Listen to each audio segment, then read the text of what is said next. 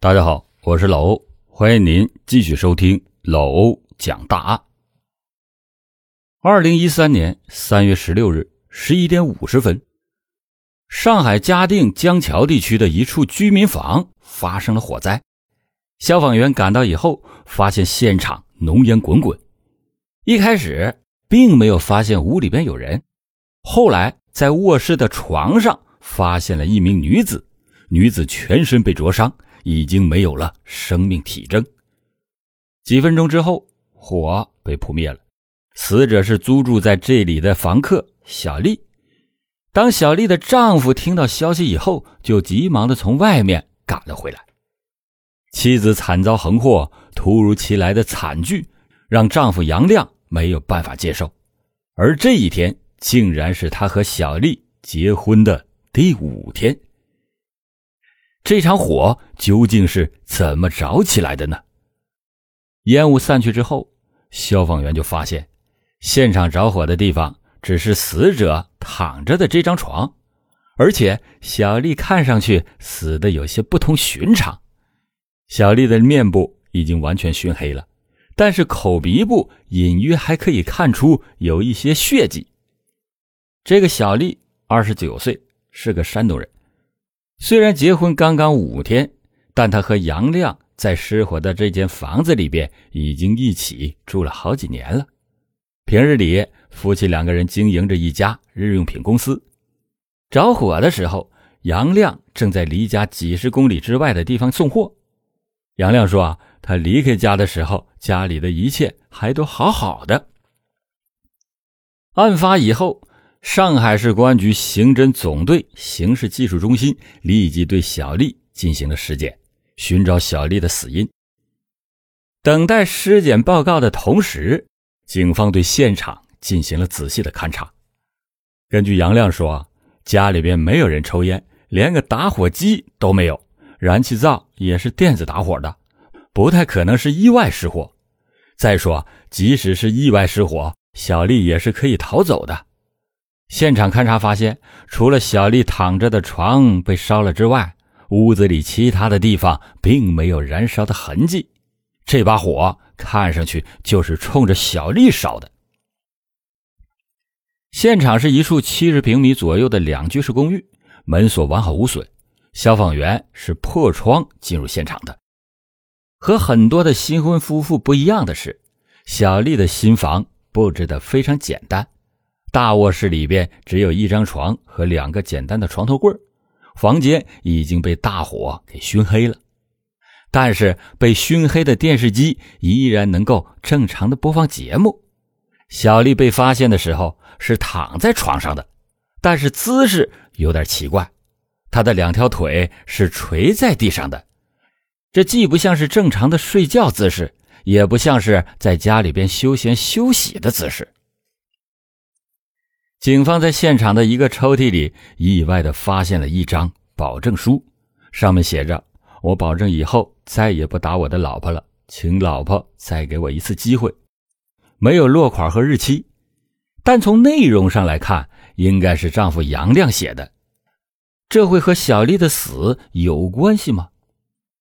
案发一个多小时以后，法医初步的尸检结果出来了，小丽死于被人。扼压颈部，造成机械性窒息死亡。这就说明小丽不是死于火灾，而是被人活活给掐死的。死者的丈夫首先进入了警方的视线。经过核查，现场发现的保证书正是死者丈夫杨亮的笔迹。这会不会是一起家庭暴力上升到杀人的刑事案件呢？警方立即对杨亮展开了询问。杨亮说：“啊，当天早上十点三十分，他离开了家，开车到几十公里之外的奉贤去送货。他下楼的时候还碰到了邻居，邻居呢也能证明了这一点。而发现着火的时候，杨亮离开家已经有一个多小时了。这样看来，杨亮应该没有作案的时间。”因为他那个时候应该在几十公里之外的上海奉贤，那会不会有这样一种可能呢？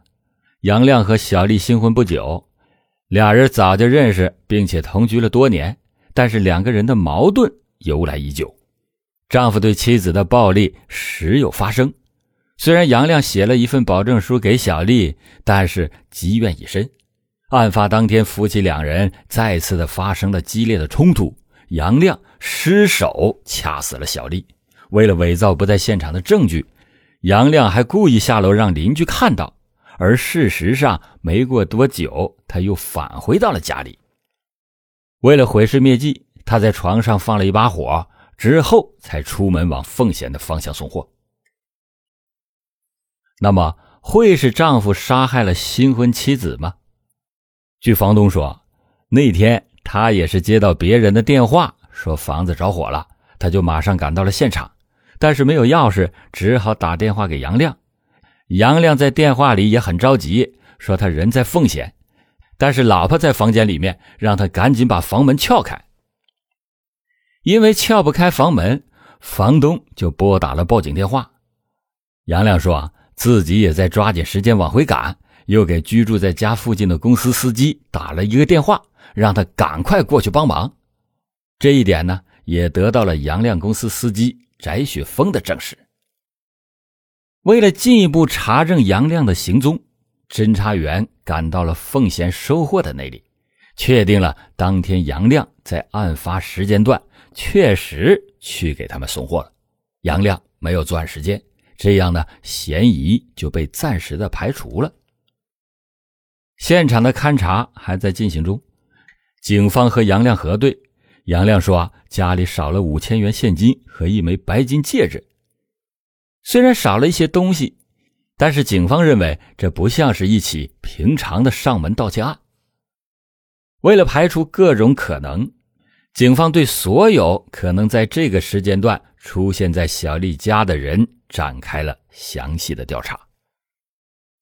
在对邻居的调查中，侦查员意外的发现了一个新的线索。有人反映，案发那天上午十一点左右，他经过被害人家门口的时候，看到被害人小丽让一名男子进了门，而那个男的肯定不是住在那栋楼里的人。这个发现将案发的时间段缩短到了。十一点到十一点五十分之间，十一点男子进入，十一点五十分邻居就发现着火了。毫无疑问，那个男子具有重大的作案嫌疑。那么，那个男子又会是谁呢？警方认为，那个男子肯定是小丽的一个熟人。一个女子独自在家，如果要不熟悉的话，那不会让一个男子进入自己家里的。为了寻找案发时间段进入案发现场的男子，警方对案发现场的小区监控录像进行了排查，希望能够找到嫌疑人的踪迹。小丽家的小区有四个进出口，因为案发是在周末，进出的人员比较多，从十一点到十二点进出小区的人能有几百人。据调查，小丽多年前就和杨亮来上海打拼了。为了早日在上海拥有自己的房子，两个人几乎是把所有的心思都花在了日用品小商店上。每天除了必要的休息之外，都是忙着在打理生意。因为作息简单，生活规律，除了丈夫之外，小丽接触最多的就是店里的两名女员工小汪和小高，以及送货的司机翟雪峰。女员工小汪说自己去了昆山，小高说自己回了奉贤老家。这些情况在侦查员进行走访之后都被一一的证实。因为没有作案时间，两名女员工的嫌疑就被排除了。那么现在只剩下司机翟雪峰了。翟雪峰在案发的前一天刚刚离职。因为他私自拿过公司里的公款，跟杨亮和小丽还发生过争执。就这样，翟雪峰进入到了侦查员的视线。杨亮告诉警方，翟雪峰的平时表现不好，私自的花掉公司放在他那里的货款。但是他考虑到公司缺人手，也想再给翟雪峰一次机会。他和小丽都没有主动提出来要辞退翟雪峰。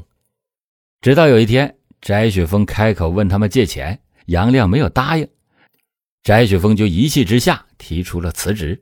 杨亮当时也就答应了，并且支付了剩余的工资。警方调查发现，这个翟雪峰是上海本地人，三十岁，在被害人这家公司做一名司机，只做了一个多月。翟雪峰有赌博的习惯，挪用公司货款以及借钱，这都是为了偿还赌债。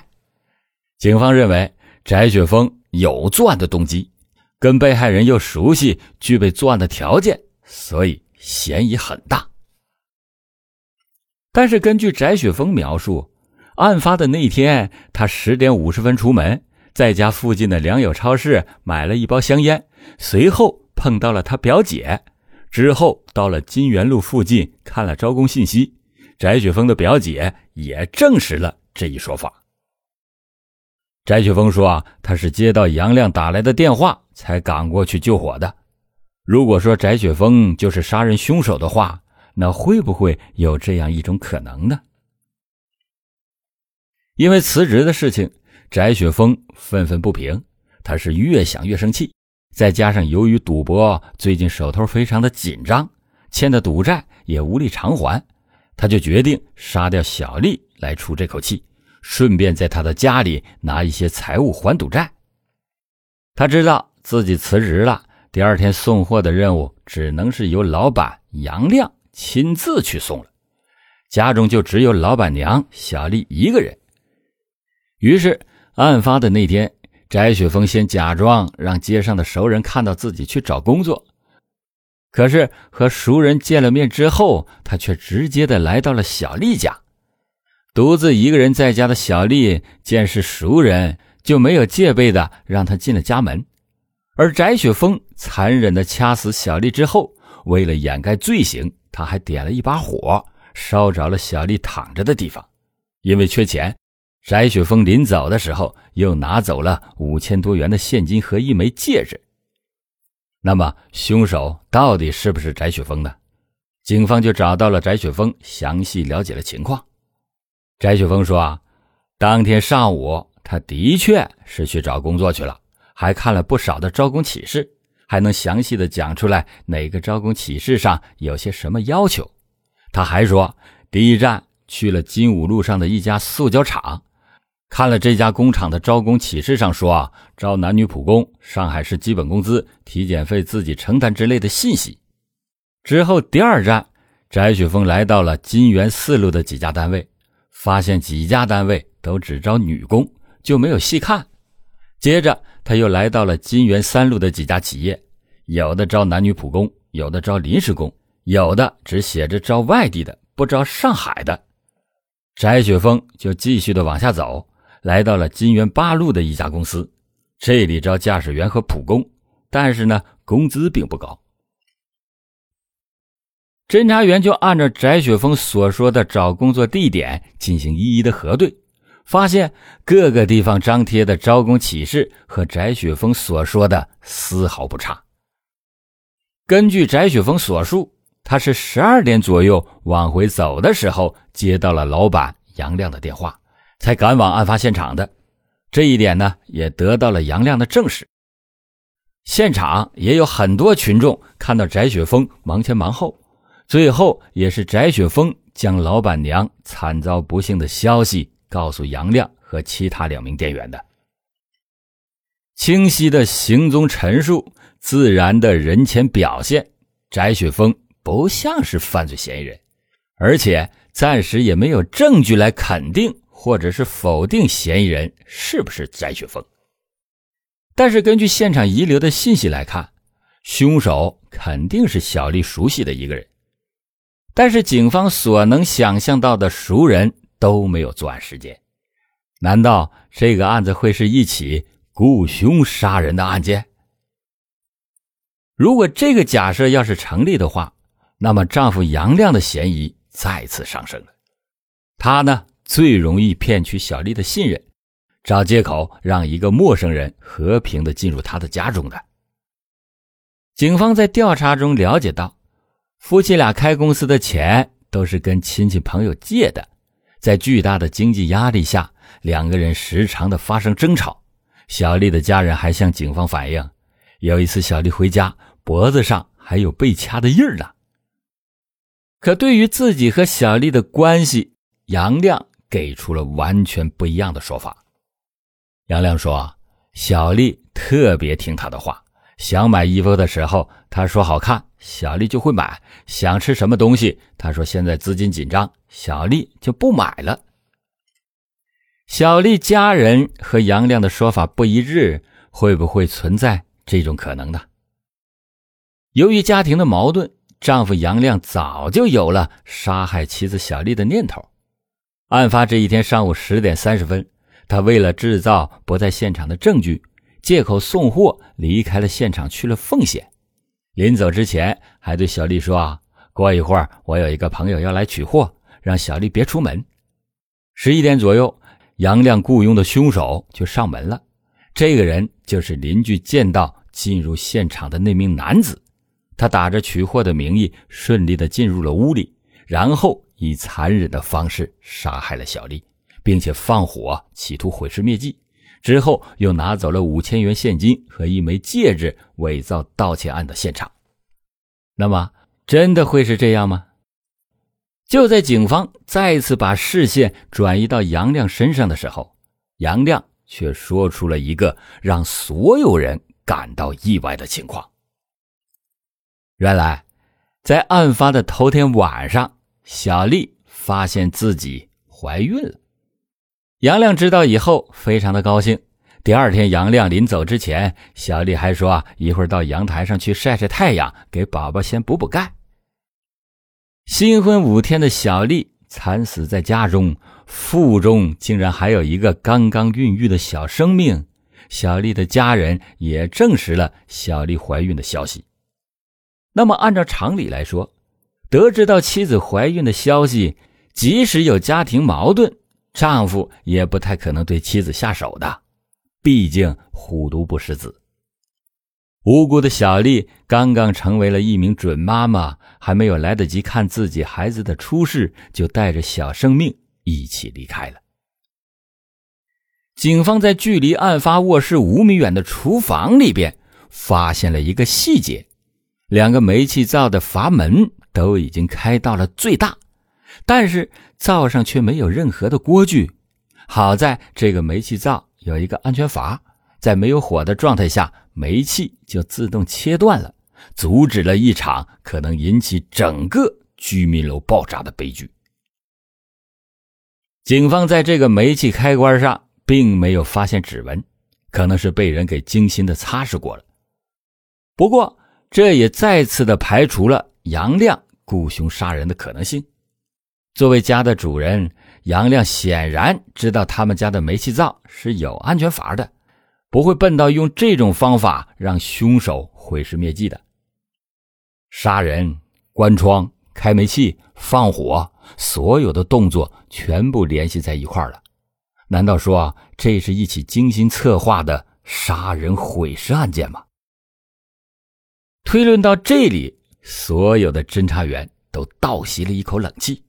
这样一个又残忍又冷静，而且还具备有一定的反侦查意识的犯罪嫌疑人，一定是一个出乎意料的强大对手。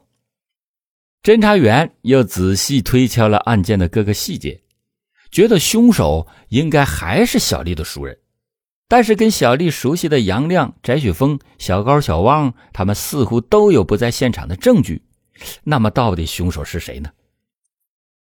就在这个时候，有一个细节让侦查员对翟雪峰产生了新的怀疑。翟雪峰对案发当天的每一个行为都刻画的非常清楚。经过一一核实，他只有一件事上隐瞒了真相，就是他离开家里的时间。翟雪峰居住小区的监控显示，他不是在十点多离开家的。而是九点多就离开家了。一个对自己案发当天每个细节都倒背如流的人，却记错了自己出门的时间，这是偶然的疏忽，还是要故意隐瞒什么呢？而在这之前，侦查员也对翟雪峰心存疑虑，因为他对每一个细节都讲的太过于清楚了。为了把每一个细节都证实到穷尽，侦查员按照翟雪峰所说的路线又走了一遍。翟雪峰所说的招工广告都对得上，这似乎说明翟雪峰曾经来过。可是，警方在走访其中一家广告张贴的单位时，终于发现了问题。通过和厂家核实，侦查员发现，翟雪峰声称当天中午十二点左右，他看过金八路最后一家单位的招工启事。事实上，那张启事。却是当天下午才贴出来的，同样也是在时间上，侦查员又发现了另外一个破绽。翟雪峰是十二点左右接到杨亮电话的，他说啊，当时正在从金八路往回走，而金八路距离被害人的家有三四公里的路程，至少也要走二十到三十分钟，也就是说。翟雪峰应该是在十二点二十或者是十二点三十分左右赶到现场的，但是在案发小区一个边门的监控当中，警方发现翟雪峰是十二点零五分进入这个小区的，这时间上对不上，细节上还有出入，翟雪峰一直是在撒谎，他的嫌疑越来越大。侦查员扩大了对翟雪峰背景的调查，发现他曾经因为强奸罪等罪名入狱八年，案发两年前刚刚刑满释放。经过海量的查找，警方在小区的监控中再次发现翟雪峰的身影。案发当天的十一点三十七分，翟雪峰从小区的一个侧门进入到了小区。二十分钟之后，也就是十一点五十五分。他从另一个门口离开，这个时间正是小丽家被发现起火的时间。翟雪峰具有重大的作案嫌疑。案发七个小时以后，在上海嘉定区的一家打金店里，侦查员发现了一枚白金戒指。经过辨认，正是案发现场遗失的那枚。卖这枚戒指的人登记的名字叫翟春风，和翟雪峰。就差一个字，那么这个翟春风会不会就是翟雪峰呢？案发后的第十二个小时，警方在翟雪峰的身上验出了被害人小丽的 DNA 组织。面对诸多的证据，翟雪峰终于开口，主动交代了自己杀人纵火的罪行。据翟雪峰交代。他在应聘时和老板谈好每个月工资三千元，可当他辞职的时候，小丽的夫妇俩并没有按照之前约定的数目结账。杨亮说：“，翟雪峰并没有做满一个月，只做了十五天，不能算是一个月。”而翟雪峰认为，一个月不管几天，哪怕就是十天，都应该算一个月。所以，翟雪峰对杨亮只给了他两千多，非常的不满意。虽然当时翟雪峰并没有表现出什么，但是始终觉得心里不舒服。案发的当天上午九点，翟雪峰走出家门，无所事事的他在附近闲逛了两个多小时。十一点三十七分，他进入被害人所在的小区，原意是想归还老板放在他那里的暂住证。当时小丽正在家里打扫卫生，两个人在交谈的时候，翟雪峰。又提到了前一天辞职的时候，工资结算的不太对，他就和小丽在房间里产生了争执。翟雪峰一气之下就掐住了小丽的脖子，就把小丽当场给掐死了。翟雪峰为了进一步的毁尸灭迹，他关闭了门窗，打开了煤气开关，杀人纵火之后，翟雪峰拿走了被害人的现金和戒指，并以翟春风的假名变卖了那枚白金戒指。为了编造自己不在现场的证明，他还去了金源路一带的招工单位进行了踩点，可谓是机关算尽，但最终还是露出了马脚。小丽离开后的第四天，害怕触景生情，杨亮决定搬离这间他们曾经奋斗和幸福过的新房，亲人们也都在一旁默默的帮着收拾东西。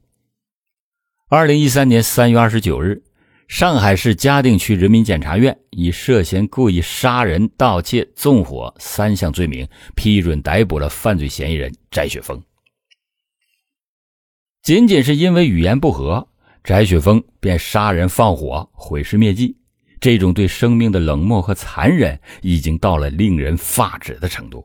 而且他还试图用那场大火来掩盖自己的罪行，但是真相又岂是那么容易就能掩盖的？法律又岂是那么容易就能践踏的？他放那把火的双手，吞噬的不仅仅是刚为人妻、即将为人母的小丽鲜活的生命，也吞噬了翟雪峰自己的人生。好了，感谢您今天收听老欧讲大案。老欧讲大案，警示迷途者，唤醒梦中人。